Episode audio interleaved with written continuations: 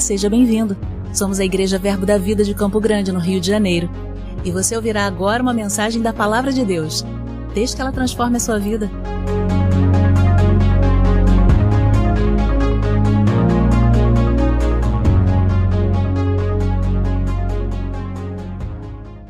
Mas é um patamar.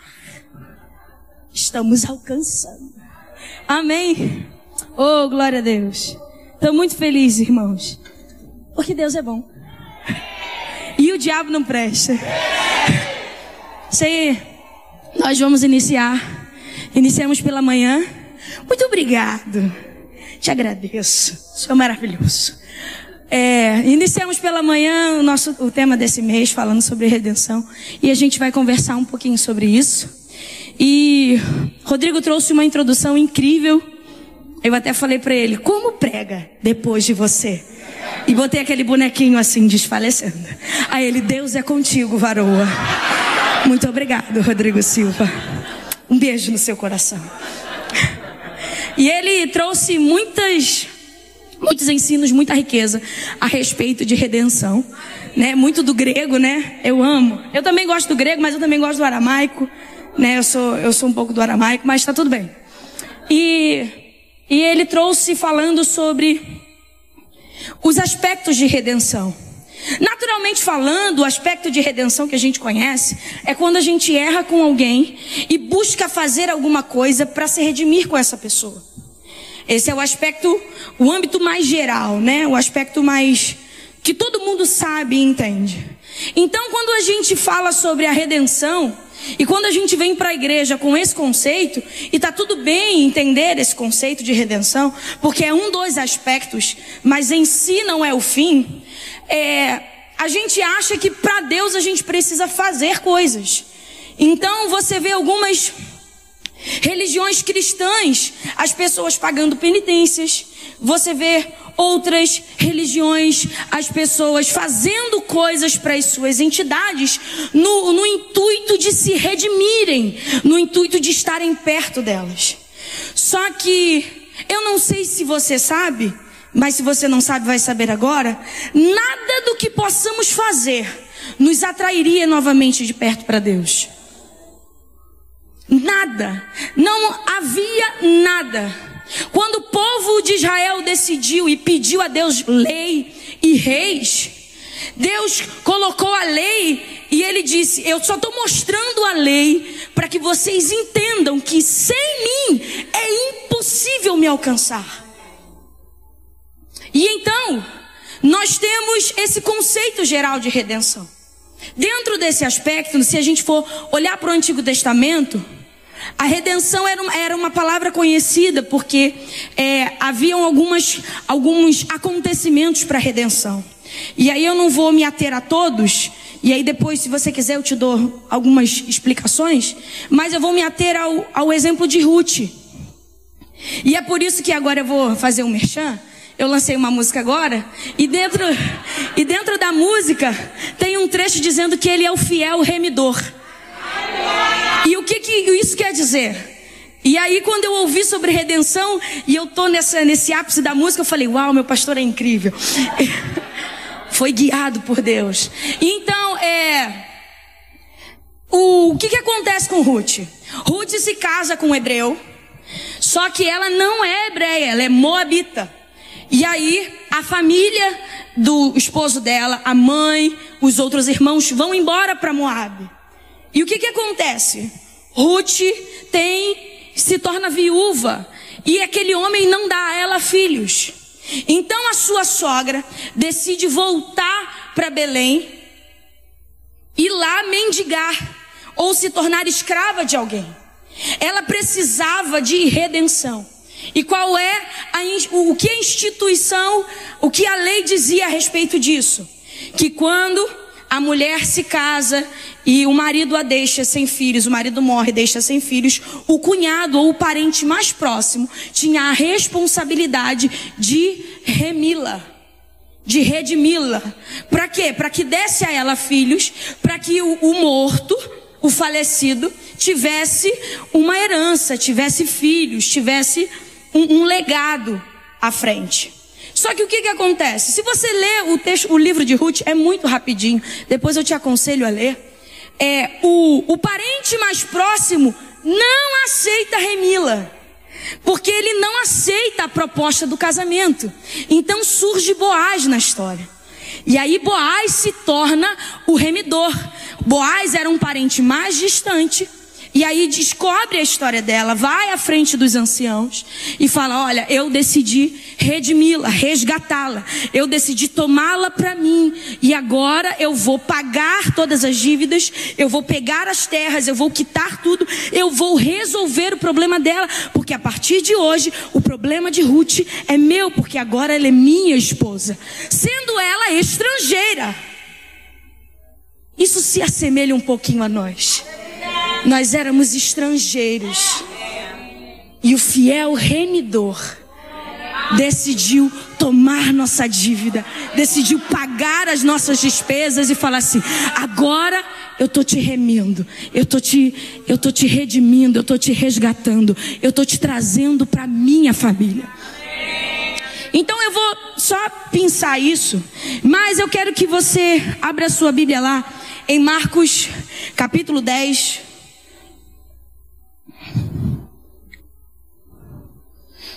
E sabe o que é incrível enquanto você abre? É que Boaz é avô, é bisavô de, é avô de Davi. Boaz faz parte da genealogia de Jesus. Uma mulher moabita faz parte da genealogia de Jesus. Porque um remidor trouxe ela para sua família. Incrível, né? Vamos lá. Marcos capítulo 10, verso 45.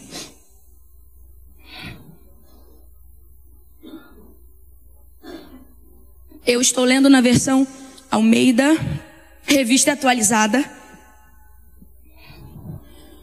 Diz assim: Pois também o filho do homem não veio para ser servido, mas para servir e para dar a sua vida em resgate de muitos. A palavra resgate, e aí nós temos a primeira palavra a respeito de redenção. No Novo Testamento, nós temos alguns, algumas palavras a respeito de redenção. Essa palavra fala sobre, essa palavra é lutron, fala sobre resgatar, fala sobre pagar um preço para isso. O Rodrigo foi muito assertivo, ele, ele trouxe esse termo. E aí eu vou, eu vou pensar umas coisas que eu li nesse livro aqui, a gente tem lá na nossa livraria, Armado para o Combate, do Rick Renner. Eu, se não me falha a memória, está no capítulo 4 ou 5, fala sobre descansando na redenção. É muito incrível todo o conteúdo que ele traz aqui, e eu só dei uma resumidinha, uma enxugada para a gente chegar em um bom lugar, amém? E aí a gente vem, Jesus, a Bíblia vai dizer que na plenitude dos tempos, a gente vem Jesus, o resgatador. E é isso que ele está dizendo aqui. Pois também o filho do homem não veio para ser servido, mas para servir e para dar a sua vida em resgate de muitos. E como vemos essa afirmação lá em Colossenses capítulo 1, versículo 13, e ele que nos libertou do império das trevas e nos transportou para o reino do filho do seu amor, em quem temos a redenção, a saber, a remissão dos pecados. Mas o que precisamos entender é que a nossa remissão, a nossa redenção, não se assemelha a uma redenção de um escravo comum. Engasguei, desculpa. Como, como assim, Juliane? É muito simples. É, quando, se a gente olhar para a história do Brasil, que a gente tem uma, uma, um conceito de, de, da escravidão muito forte, né? E hoje a gente ainda vive resquícios dessa escravidão. A gente vê que a, a história diz sobre a Lei Áurea que a princesa Isabel assina e alforria os escravos. Então, aqueles escravos, eles estão alforriados. Só que o que, que acontece quando o assunto é redenção na Bíblia? Você não é um pecador redimido. Assim como você não é um escravo alforriado. E aí você vai dizer, nossa, que heresia. Não é. Abra sua Bíblia comigo Lá em 1 Coríntios, capítulo 6, versículo 20.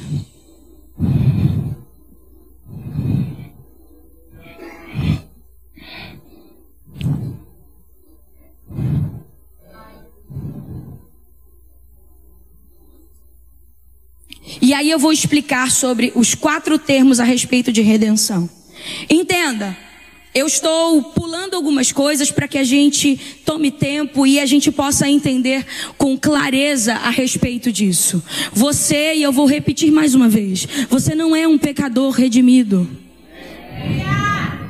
Porque seria inútil a morte de Jesus. A partir do momento que eu me assumo como um pecador redimido, é a mesma coisa que eu pegar um porco, dar banho no porco, passar perfume no porco e deixar ele no chão, sabe para onde ele vai voltar? Ele volta para o esterco. Porque eu só limpei o porco, eu não mudei a natureza dele. E é por isso que eu tenho que te afirmar que você não é um pecador redimido. Porque a palavra pecador é aquele que vive no desejo e na prática de. Ah, isso quer dizer que eu não peco? Não estou dizendo isso. Isso quer dizer que a sua vida agora não gira em torno disso. Amém. E aí, lá em Romanos capítulo 5, versículo 12, vai dizer: aquele a quem você obedece, você se torna escravo, você se torna servo. Então a gente peca não porque quer, a gente peca, o, o ser humano natural peca porque está escravizado. O pecado é como se fosse as nossas correntes e o diabo o nosso dono. Então, você olha para pessoas que andam ao seu lado e ainda não vivem uma vida em Cristo, e você fala: nossa, Fulano sempre cai no mesmo erro, Fulano sempre faz a mesma coisa. Entenda, meu irmão, ele faz isso porque ele está escravizado aos próprios desejos, ele está escravizado ao diabo. Satanás ainda tem poder sobre ele. Nós vemos lá no Éden, quando, quando Deus cria o jardim, dá uma ordem para o homem e o homem cai, o homem entrega o seu governo a Satanás. E aí, Rodrigo foi brilhante ao dizer que quando, lá no livro de Jó, ele aparece e Deus pergunta: De onde vens? E aí ele vai dizer: Eu venho de andar pela terra e passear por ela. Sabe o que ele estava querendo dizer? É só para você se lembrar que o governo desse lugar foi dado a mim. Então eu faço com a terra o que eu quiser. Só que o que, que acontece? Satanás vai diante de Deus como acusador. E aí, ele vai lá reivindicar que mesmo a terra, mesmo o governo dessa terra, ainda sendo dele, havia um homem justo. E, e é nesse texto, nesse livro, alguns historiadores vão dizer que surge a palavra advogado. Porque não havia ninguém que pudesse tocar no homem para entender a situação do homem, mas ninguém que pudesse tocar em Deus para saber como Deus é. É por isso que Jó olha para o futuro e vê: eu sei que o meu redentor vive e por minha causa ele se levanta. Jó ainda não tinha a concepção de Cristo, Cristo ainda não tinha aparecido para ele, mas ao entender o coração de Deus, ele percebe que lá no futuro haveria alguém que pleiteasse sua causa. Então você entende que os homens pecam, vivem uma vida pecaminosa porque estão presos, estão escravizados. E aí nós vemos a primeira a primeira menção da palavra grega agorizo. Porque fostes comprados por preço.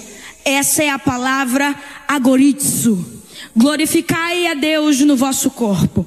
E o que, que significa agorizo? Agorizo significa mercado de escravos.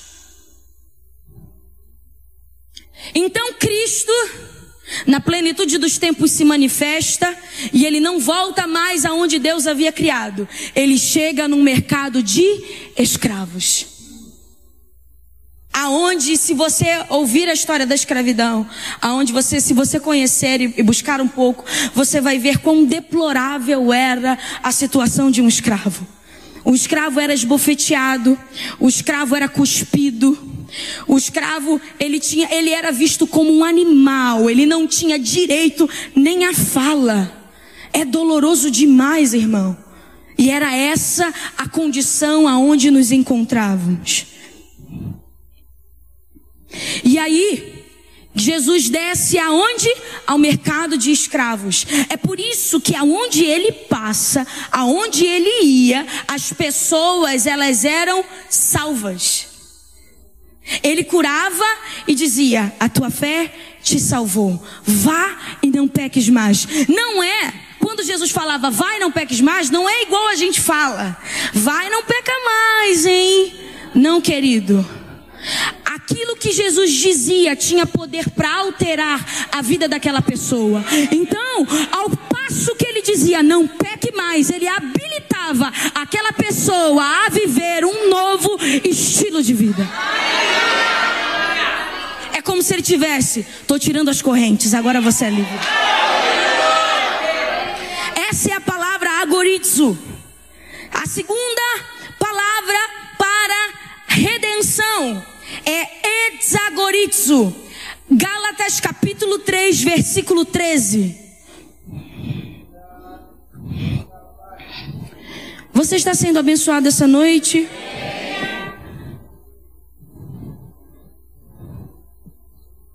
Que diz assim: exagorizo.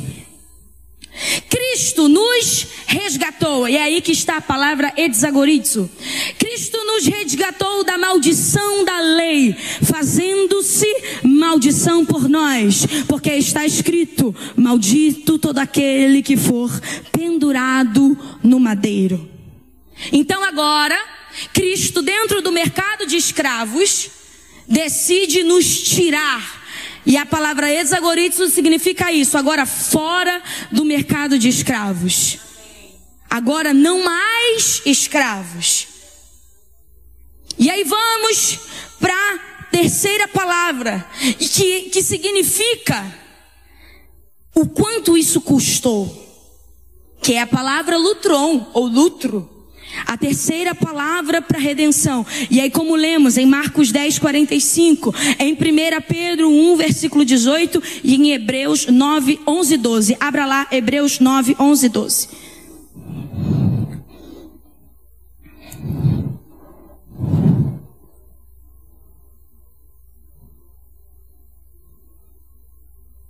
E agora eu quero explicar algo a você. Eu vou, eu vou ler a partir do verso 11. Mas Cristo, tendo vindo como sumo sacerdote dos bens já realizados por meio do maior e mais perfeito tabernáculo, não feito por nós, isto é, não desta criação, e não pelo sangue de bodes e novilhos, mas por seu próprio sangue, entrou uma vez por todas no santo lugar, havendo obtido uma eterna redenção. E aí a palavra sobre quando a palavra fala sobre a redenção, eterna redenção, a palavra aí é lutron. E o que isso quer significar? Você lembra lá quando Deus chama Moisés e quando o povo sai do Egito e Deus fala: Moisés, eu quero que vocês construam um tabernáculo. Isso quer dizer que Deus entrega a Moisés uma planta, habilita alguns homens, dentre eles Bezalel, para construir esse tabernáculo. A planta que Deus entrega a Moisés é semelhante ao tabernáculo que já está estabelecido no céu. E aí Deus vai ensinar e instruir a Moisés como as coisas devem ser, inclusive relacionado ao sacrifício. E como funcionava? Uma vez ao ano, o sumo sacerdote da linhagem de Arão era responsável por matar um animal, um novilho, sempre sem mácula, sempre sem nenhuma mancha. Ele primeiramente impunha as suas mãos sobre aquele animal, passando o pecado dele e o pecado dos homens sobre o animal, sacrificava o animal e aspergia o sangue desse animal dentro do tabernáculo. Isso que isso isso isso assemelhava-se ao sacrifício que Jesus havera de fazer. Isso se assemelhava àquilo que Cristo fez, e é isso que o autor aos Hebreus está dizendo aqui. O autor aos Hebreus está dizendo que Cristo, assim como Arão foi da, da, linhagem de sacerdotes, Cristo é sumo sacerdote para sempre. E como sumo sacerdote para sempre, a função dele era levar o sacrifício, sendo ele o sacrifício. Além de sumo sacerdote, de nosso remidor, ele era o cordeiro perfeito de Deus, o único capaz não de porque isso eram que os animais que não entendiam e aqueles que estavam sendo sacrificados na antiga aliança, eles funcionavam para isso, para cobrir o pecado. Era como se fosse passar a panos quentes, colocar poeira embaixo do tapete. Nada, nenhum desses animais tinha a capacidade de tirar o pecado. Somente um cordeiro perfeito. E é isso que o autor aos Hebreus está dizendo aqui. O sumo sacerdote, de uma vez por todas, vai até o céu. É por isso que quando Maria, eu vou, não vou falar não, deixa eu falar. Eu ia dar spoiler, desculpa na Cristina. É por isso que quando Maria vai até o, vai até o túmulo de Jesus, e ela confunde Jesus com o jardineiro, e aquele jardineiro fala para ela quem revela, e ele fala para ela assim: não me toque. É porque ele ainda não tinha ido ao céu resolver o nosso problema. Então, ele só fala assim: segura tua onda aí, bonita, que eu já volto e a gente conversa. E então, Cristo, de uma vez por todas, sobe ao tabernáculo e resolve. E aí, vamos voltar àquele, àquele conceito que eu falei sobre mercado de escravos. Então, Cristo vai ao mercado de escravos, que era onde o príncipe desse século governava. Ele chega nesse mercado de escravos e ele paga um preço por isso. Só que qual era o preço? O preço não eram moedas, é por isso que eu digo para você que você não é um pecador redimido. Porque Cristo se colocou no seu lugar de escravo. O preço, a troca era de vida, não era de dinheiro. Uma vida pela humanidade. Então, ele, o justo, o Santo Cristo, se coloca nesse lugar de escravo, mas ele era santo, ele era justo. Então, ele não poderia ficar nesse lugar. É por isso que o sangue dele fala mais alto do que o sangue do justo Abel. Tem uma canção que diz assim, ela é bem rapidinho. Eu tô, bota, bota a hora aqui, pelo amor de Deus. Ela, ela, diz assim: Me disseram que o sangue de Abel ainda clama contra mim. Me disseram que o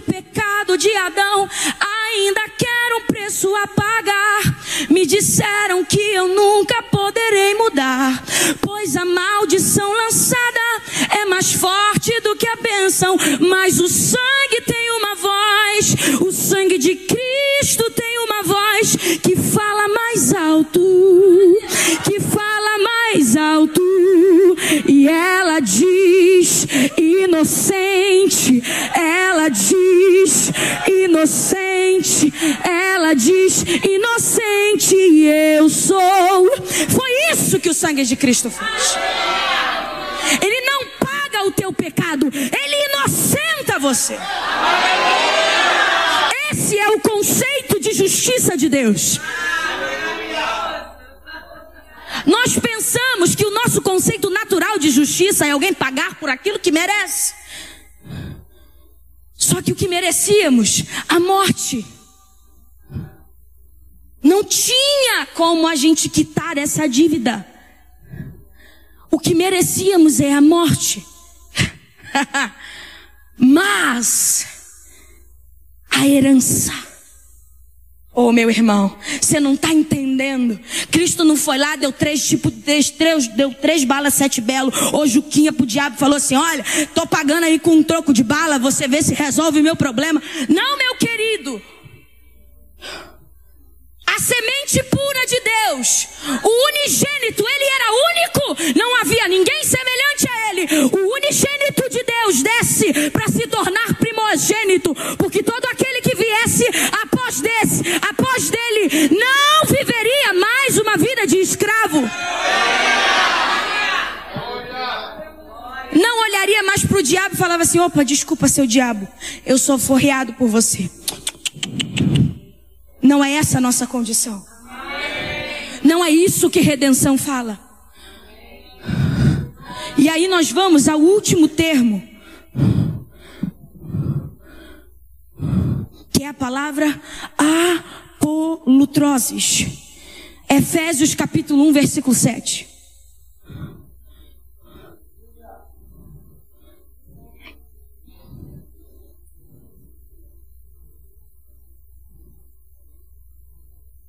Eu vou ler a partir do versículo 3.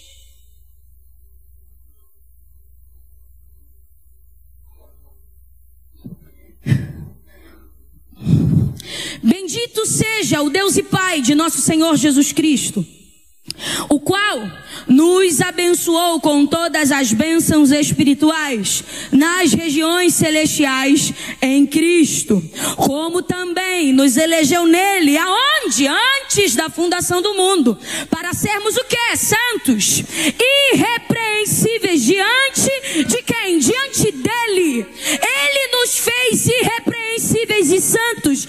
É por isso que não tem como caber um pecador e um santo, um irrepreensível pecador. Não cabe mais para você. Aleluia. E nos predestinou. Para quê? Para sermos filhos de adoção. Através de quem? Jesus Cristo. Para si mesmo. Ele nos adota para quem? Para si mesmo segundo o beneplácito da sua vontade, para o louvor da sua glória. Pensa, meu irmão, aonde você passa, e eu vou te dizer, você que veio aqui essa noite e ainda não tem essa convicção, hoje você pode sair de cabeça erguida e dizer: Olha, de fato hoje me tornei filho de Deus. Mas se você já é filho de Deus, entenda: aonde você passa, Deus olha para você e vê elogio.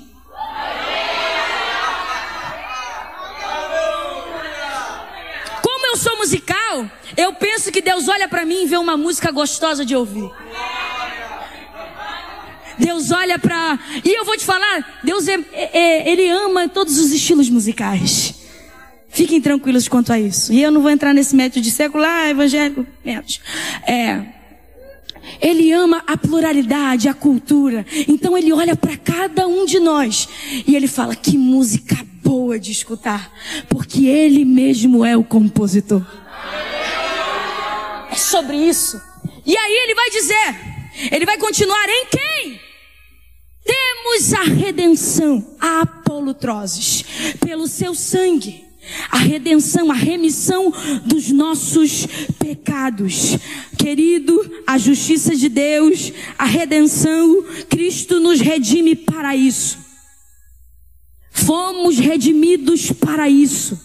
Agora não mais, não mais, não mais escravos andando de cabeça baixa. Não, agora voltamos ao nosso estado original. Porque antes de Satanás ser o nosso dono, quem era o nosso criador? Deus. Deus era o nosso criador. Saímos do seu governo e agora voltamos ao seu governo, mas não voltamos como filho pródigo que pede ao pai para ser um servo. Voltamos ao governo de Deus como filhos, tendo direito à herança e tudo aquilo que o reino de Deus tem para nos dar. Cristo vem ao mercado de escravos paga um preço. E qual é o preço? Ele mesmo. Ele mesmo se coloca na posição, na condição de escravo. Sofre aquilo que você merecia sofrer. Ele se identifica conosco. Ele toma a forma humana. Ele assume a, a ser um homem limitado. E qual é, e aí eu vou só para que você grave bem isso. O que é o qual é o conceito de justiça diante de Deus? O conceito de justiça diante de Deus, para Deus, no dicionário, justiça significa isso aqui: estar diante dele como se nunca tivéssemos pecado antes.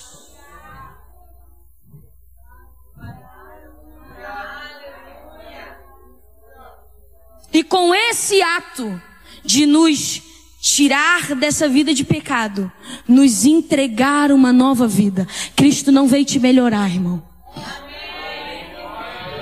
Ele não veio acertar sua vida. Ele veio restaurar você. O sangue dele é capaz de te fazer um novo tipo de gente. E é por isso que lá em Hebreus capítulo 4, verso 16, eu vou só ler. É por isso que diz assim: Acheguemos-nos, portanto, confiadamente junto ao trono da graça, a fim de recebermos misericórdia e acharmos graça para socorro em ocasião oportuna. Agora, a gente, antigamente, o sumo sacerdote precisava de, de uma corda que o levasse até o Santo dos Santos, porque se caso ele estivesse em pecado, ele poderia ser fulminado, porque Deus era tão santo, Deus era tão santo que a, a qualquer resquíciozinho de pecado poderia fazer com que aquele homem morresse lá dentro. Então, pessoas ficavam segurando a corda para que houvesse uma chance de tirá-lo de lá. Agora, se achega ao trono, não assim, porque o sumo sacerdote foi primeiro, Cristo foi primeiro ao céu, e ele olha para o Pai e fala assim: Olha, entreguei meu sangue, dei minha vida, e agora está pago, está resolvido. Para quem? Para que eu e você pudéssemos chegar ao trono da graça, não ao trono do juízo, não ao trono da foice, não ao trono da espada, mas ao trono da graça. Como quem? Como um pecador redimido? Não, não, não. Com confiança ao trono da graça.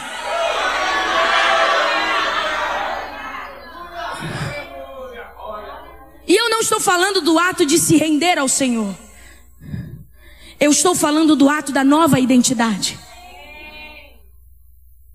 Eu chego ao trono da graça, não como um pecador redimido com, com algumas pendências ainda a resolver com Deus. Eu chego ao trono da graça, banhado do sangue de Cristo. Deus olha para mim e fala: inocente.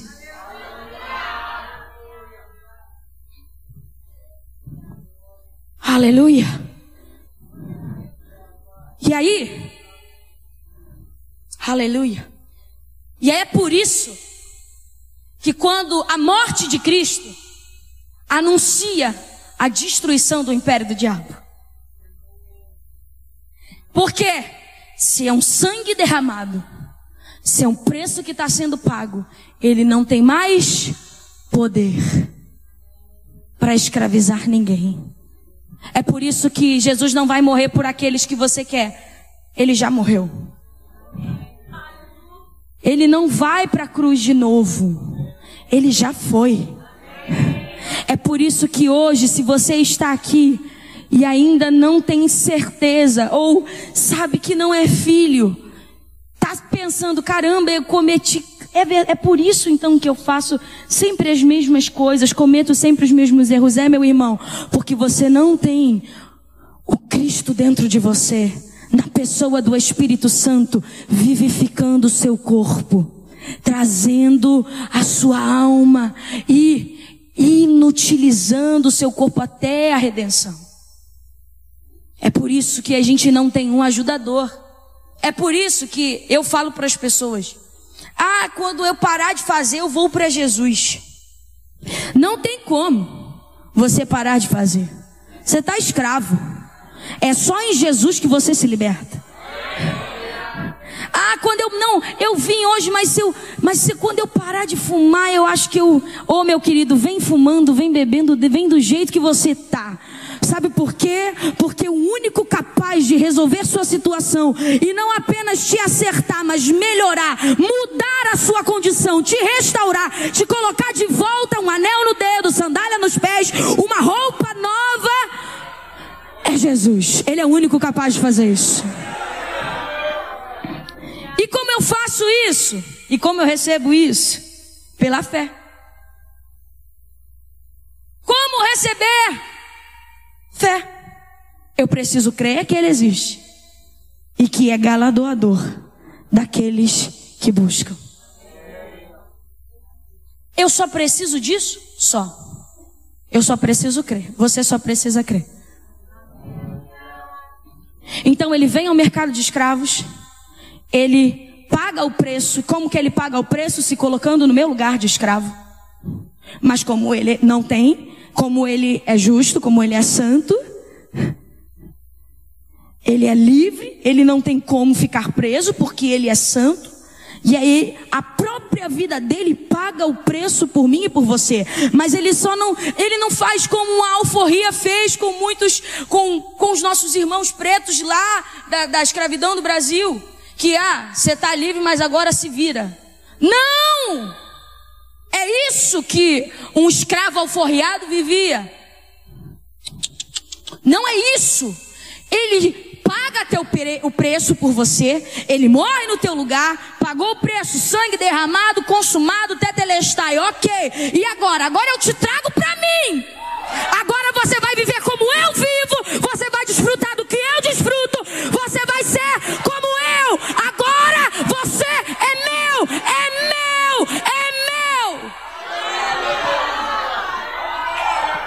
redenção. Ele pega meu passado.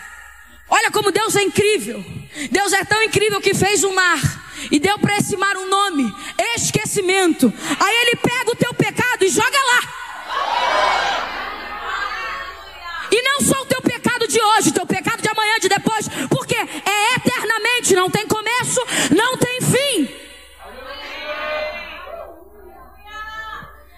Eternamente filho. Juliane, o que, que eu preciso fazer? Ministério de Música pode subir? E o que, que eu preciso fazer? Crer. Crer que Ele me substituiu. Crer que Ele morreu no meu lugar. Crer que Ele sofreu a minha dor. Ele levou a doença que ainda te assola. Ele levou. Então hoje Satanás não tem poder de manter ela sobre o seu corpo, porque ele levou a doença que nos assola. Todas as doenças, todas as enfermidades, todo tipo de transgressão, ele encravou na cruz do Calvário e disse: Está pago. É por isso que hoje o acusador não tem mais poder de nos acusar. Por quê? Não escrito de dívida. E aí eu vou ler o último texto com você. Se você pode cantar bom perfume, que tá tem uma tem algo, tem um um idioma nessa música. Eu anotei tantos versículos aqui, irmãos. Eu vou só citar, porque agora. Não, não aparece para mim. Quem nos quem intentará contra os escolhidos de Deus? É Deus quem nos justifica. Quem nos acusará? Oh, meu irmão,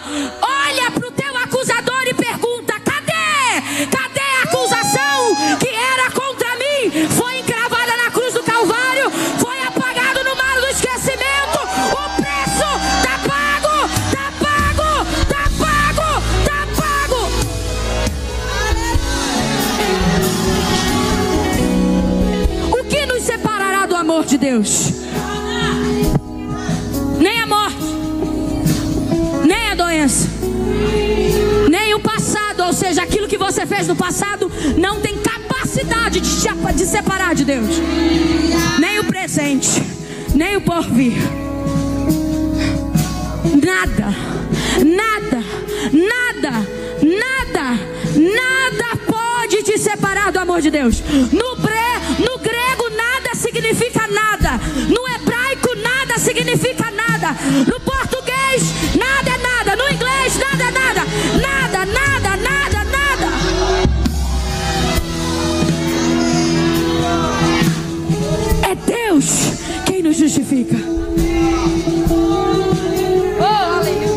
Você pode se colocar em pé.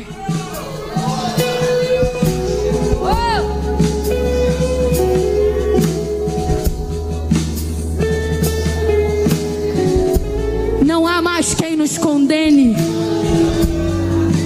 Porque o Cordeiro que tira o pecado do mundo desceu. Desceu. E quando ele desceu, ele vai ao mercado de escravos. Ele vê você nessa condição e ele fala: Eu vou tirar eles daí. Ele se coloca nesse lugar, ele paga o preço por você, entregando a própria vida. Ele desce às profundidades do inferno. Ele toma a chave, ah, chave da morte nas mãos do diabo. Ah, ele quita a nossa dívida. Oh, aleluia. Ele nos pega dessa condição de escravos. E ele, ele nos coloca na posição de filhos. Ele nos tira desse lugar. Ele nos liberta desse lugar. E ele nos transporta para um novo lugar. Agora vivemos não mais como escravos do medo, escravos do passado. Não, não, não, não, livres Irmãos, é por isso que você pode levantar mãos santas, porque não há correntes que prendam. Não há ferrolhos, não há portas, nada, nada, nada, nada, nada, nada pode nos separar, nada pode nos apagar desse amor.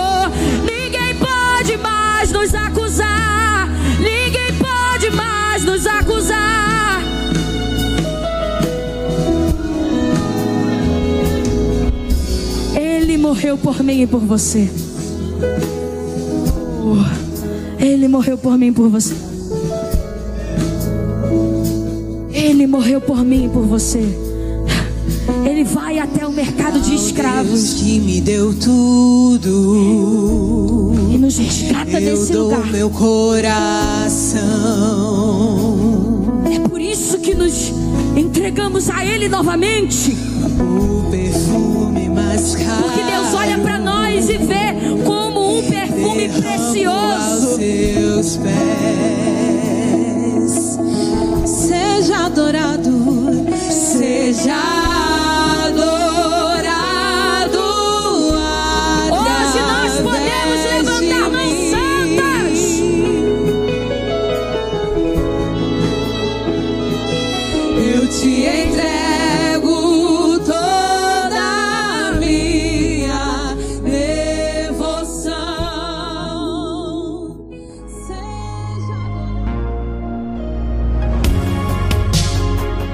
Ouça outras ministrações em nosso site verbodavida.com barra Campo Grande RJ. Nos acompanhe também em nossas redes sociais, Facebook, Instagram e YouTube. Seja abençoado na prática dessa palavra.